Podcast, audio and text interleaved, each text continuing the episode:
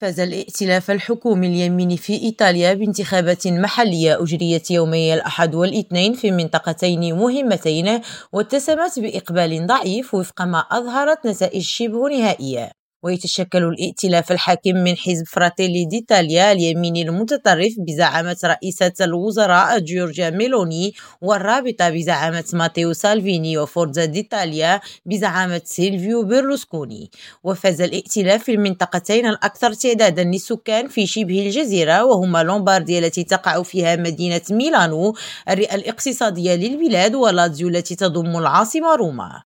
وأظهرت نتائج شبه نهائية للفرز أن مرشح اليمين في لومبارديا حاكم المنطقة المنتهية ولايته أتيليو فونتانا وهو عضو في حزب الرابطة نال 55% من الأصوات مقابل 34% لمنافسه اليساري.